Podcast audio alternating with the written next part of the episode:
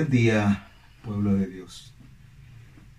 Es un privilegio seguir compartiendo con ustedes muchas de las bendiciones que Dios nos ha dado a través de su palabra. Y el propósito es realmente edificar a los santos. Hoy quiero compartir algo que Dios puso en mi corazón de lo que es el planeta Tierra. Hay algo muy interesante acá en el capítulo 24 de Isaías que vamos a platicar. Pero antes eh, quiero comentarles que el mundo que fue creado por Dios y su sistema, el mundo como creación es interesante, todo lo que Dios puso para bendición de la creación, de la humanidad. Todo su ornamento, todas las leyes, todo lo que Dios estableció en este mundo. Pero hay algo muy importante. En el libro de Job encontramos en el capítulo 26 y versículo 7 dice la palabra que este mundo como creación cuelga sobre nada. Esta tierra que ya tiene millones de años.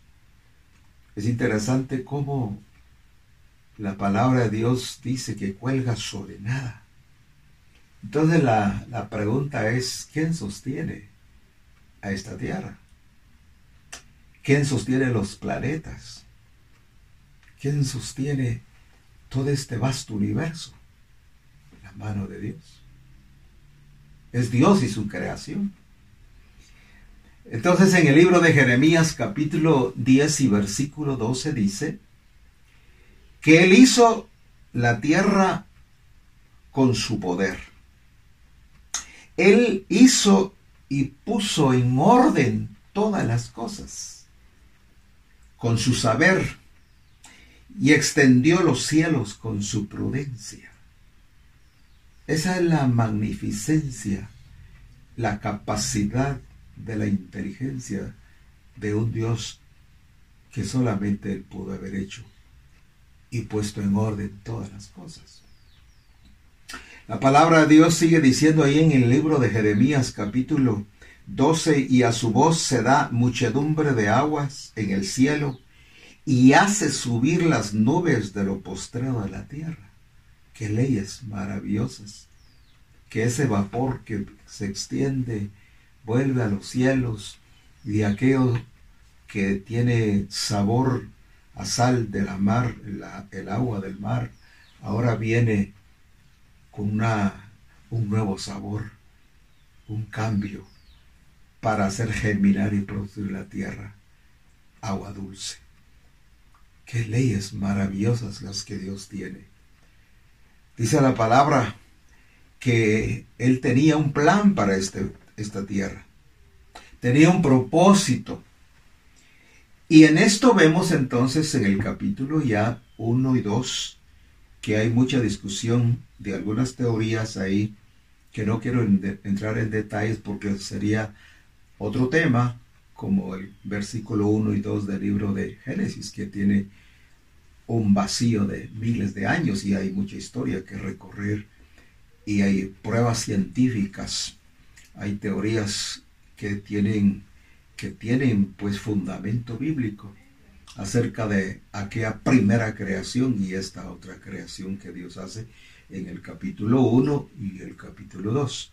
Pero este es objeto de otro tema y otra oportunidad para compartirles.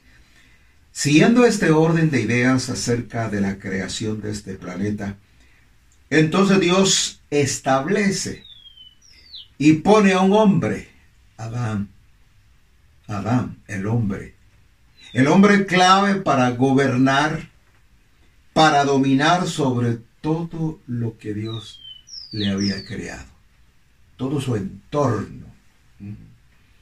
Entonces la palabra de Dios dice que Dios lo puso para cultivar. Esa palabra cultivar viene de culto. que significa culto y Torah, es decir, cultivar aquello a través de las leyes, a través de la Torah de Dios.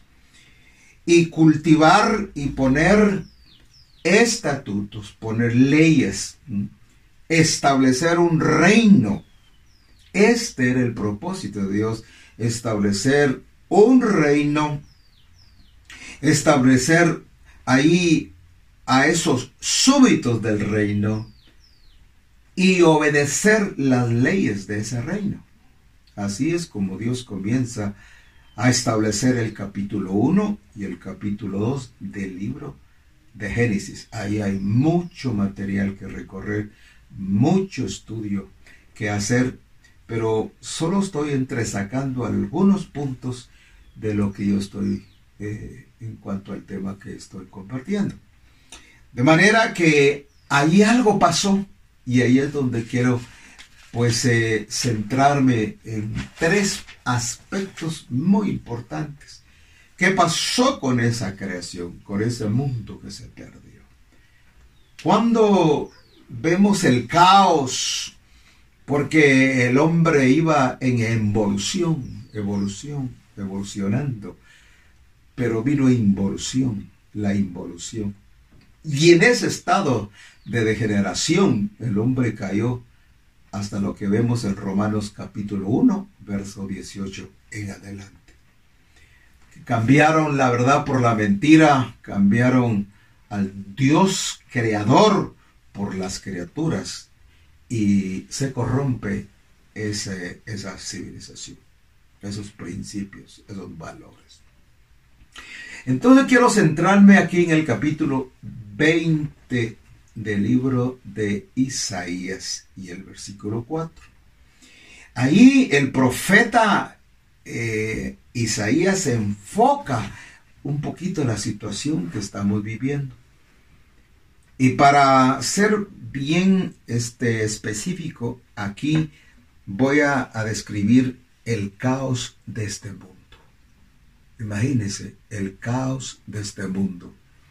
Y permítame leerles ese pasaje que es sumamente interesante en el capítulo 24 o digo 20 del libro, vamos a, estar bien seguros para, eh, perdón, es el, el 24, el 24, capítulo 24 y versículo 4, y dice así, destruyóse y cayó la tierra, enfermó y cayó el mundo, cayó el mundo. Entró en caos, en, entró en tinieblas, así como el primer mundo antes del Génesis 1, ese mundo cayó en caos, porque vino un juicio de Dios, es el juicio preadámico. Después vino el otro juicio de agua que es el de Noé, juicios que abarcó a todo el planeta. Entonces aquí dice el profeta Isaías que cayó el mundo y enfermaron los altos pueblos de la tierra, las grandes naciones, las grandes civilizaciones, las grandes culturas, las potencias del mundo cayeron y se degradaron. Ahora, aquí es donde, donde quiero poner estos tres puntos del por qué se enfermó y cayó ese mundo, por qué se degradó. De tal manera que llegó a degradarse hasta lo que vemos hoy en el siglo XXI que estamos viviendo. Hay mucho que narrar de esta degradación de la sociedad, esos trastoques de las leyes, eh, y cuánta cosa, pero veamos el primer punto para ir avanzando. Número uno, dice el profeta en su capítulo 24 y versículo 5. Y la tierra se inficionó bajo sus moradores, porque traspasaron las leyes, falsearon el derecho y rompieron el pacto sempiterno. Y por esa causa, por esas tres cosas que estoy mencionando, por esta causa vino la maldición sobre de la tierra. Entonces el profeta está enfocando de lo que está sucediendo en estas tres cosas. Número uno, traspasaron las leyes. Hay un trastoque de las leyes. Hay una, hay una deformidad. Eh, hay, una, hay una cuestión que está fallando en el cumplimiento de las constituciones del mundo. Esas enmiendas, esas cuestiones que trastocan la sociedad, avalado por leyes que no son adecuadas a nuestra sociedad. Traspasaron las leyes. Dos, falsearon el derecho. Mm. La profesión más sagrada que ha habido en este mundo ha sido precisamente la de los abogados. Y yo quiero hoy bendecir a los buenos abogados, pero también quiero llamar la atención a aquellos malos abogados. Como dice el profeta Isaías en el 10.1, su capítulo 10.1, hay de los que establecen leyes injustas, determinando y prescriben tiranías para apartar del juicio a los pobres y para quitar el derecho a los afligidos de mi pueblo y para despojar a las viudas y robar a los huérfanos. Vean qué enfoque tremendo. La profesión más digna de respeto muchas veces es una de las profesiones que se pueden condenar por estas cosas que dice Isaías en su capítulo 10. Y así son todas las profesiones. Y así es también el derecho y la autoridad de un ministro.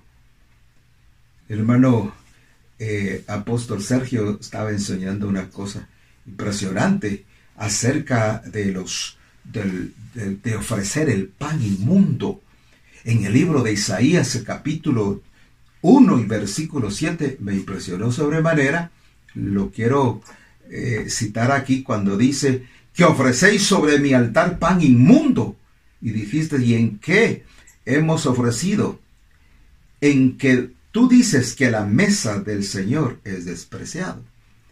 Este está, él está enfocando acerca de las levaduras de los fariseos, de los herodianos, la hipocresía, mm, la malicia, la maldad, pero hay un punto interesante, el pan de engaño.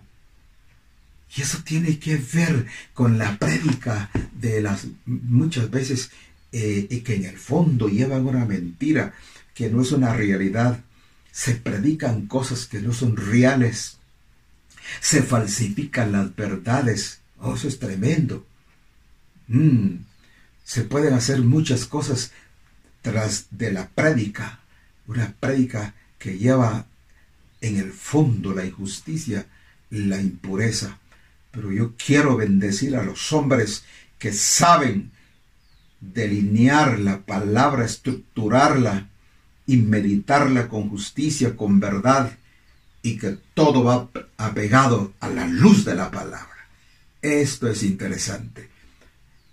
Creo con todo mi corazón que siento la responsabilidad de predicar la palabra porque no la estáis bajando de internet.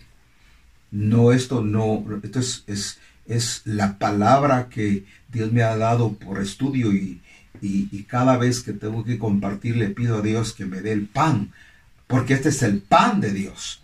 Éxodo capítulo 16, mm, verso 4 dice que este es el pan del cielo, el pan del cielo. Y lo dice Levítico 21, 21 también, que este es el pan sagrado. La palabra es el pan sagrado, que entramos velo adentro entramos al Santísimo para pedirle a Dios el pan. Este no es el pan mohoso. Mm. Ese no es el traje de Saúl sobre David, que no le quedaba. No, no.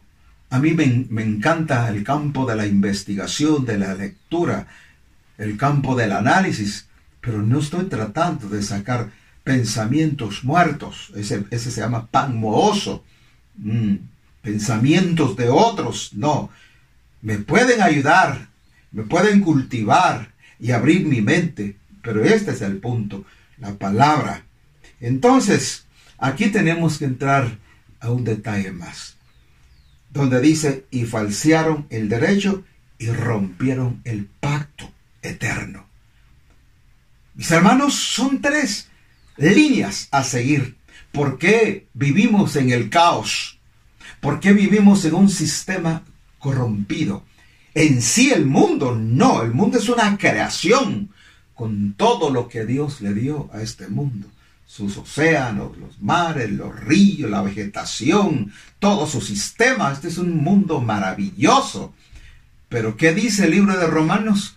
Pablo dice que la creación, toda la creación, todas las leyes trastocadas, gimen esperando la manifestación de su pueblo, de un pueblo, dice, esperando la manifestación de los hijos de Dios. Es decir, que el mundo gime para no estar más bajo esa maldición, bajo esa condenación, sino es interesante que están gimiendo para que venga un nuevo mundo. Quizás será en el milenio, posiblemente. Hay mucho que hablar sobre el milenio.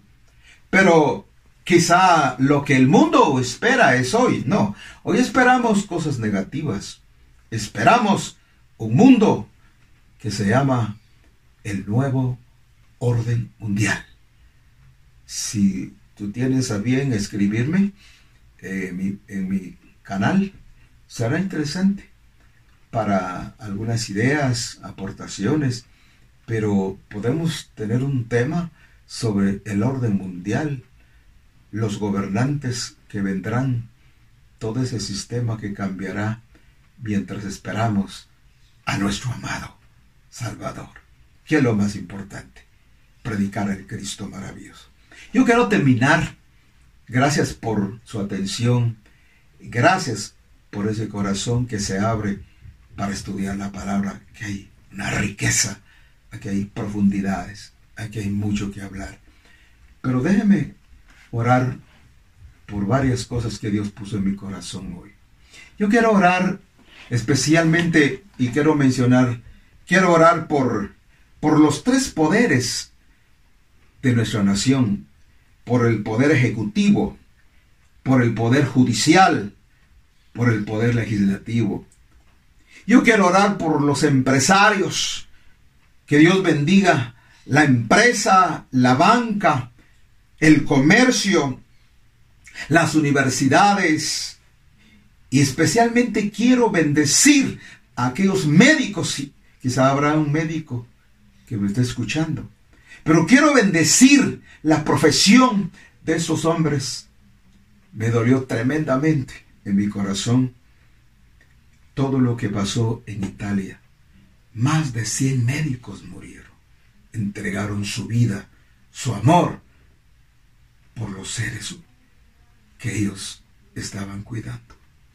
Enfermeras, paramédicos, todos estos. Que Dios bendiga esa profesión. Médico, te bendigo. Quiero bendecir a los paramédicos, quiero bendecir a las enfermeras. Yo no hubiera tenido esa capacidad de tener ese, ese don. Pero enfermeras, las bendecimos. Bendecimos esa sagrada profesión, especialmente por el tiempo que vivimos, por la situación que prevalece en este mundo. Quiero bendecir a los docentes, Quiero bendecir a las iglesias, a los siervos de cualquier denominación, ministros, siervos que están cumpliendo con su función. Quiero bendecir a todos esos líderes, amantes de la verdad de Dios, gente que está amando la venida de Cristo. Y finalmente, quiero orar para una visitación del Espíritu Santo que venga a conmover que venga a quebrantar nuestros corazones. Oh Espíritu Santo, te suplico que toques, que quebrantes. Espíritu Santo, te pido, en el nombre de Jesús, que entres a cada vida, cada familia, cada hogar, de los que ya mencioné, Padre, pon tu mano sobre nuestra nación. Pon tu mano sobre, Señor, sobre todo lo que se mueve en este mundo. Ten misericordia, Padre, por el que está en aflicción. Los que están, Señor, en este momento en agonía, los que lloran por sus seres queridos. Quizá por aquellos que no tienen para el pan de este día para los que están pasando enfermedades. Sánalos, libéralos, levántalos, glorifícate, haz milagros, Padre. Esta palabra tiene poder de cambiar, de transformar, de tocar, de quebrantar, de compungir las vidas, los corazones. Espíritu Santo, eres poderoso para hacer milagros, para hacer una transformación en los hogares, para que vuelva el corazón del Hijo al Padre, de los padres a los hijos, para arrancar la rebelión y establecer la justicia y preparar un pueblo para la gloria de tu nombre. Por hoy, muchas gracias por su atención. Hasta el próximo programa. Bendición.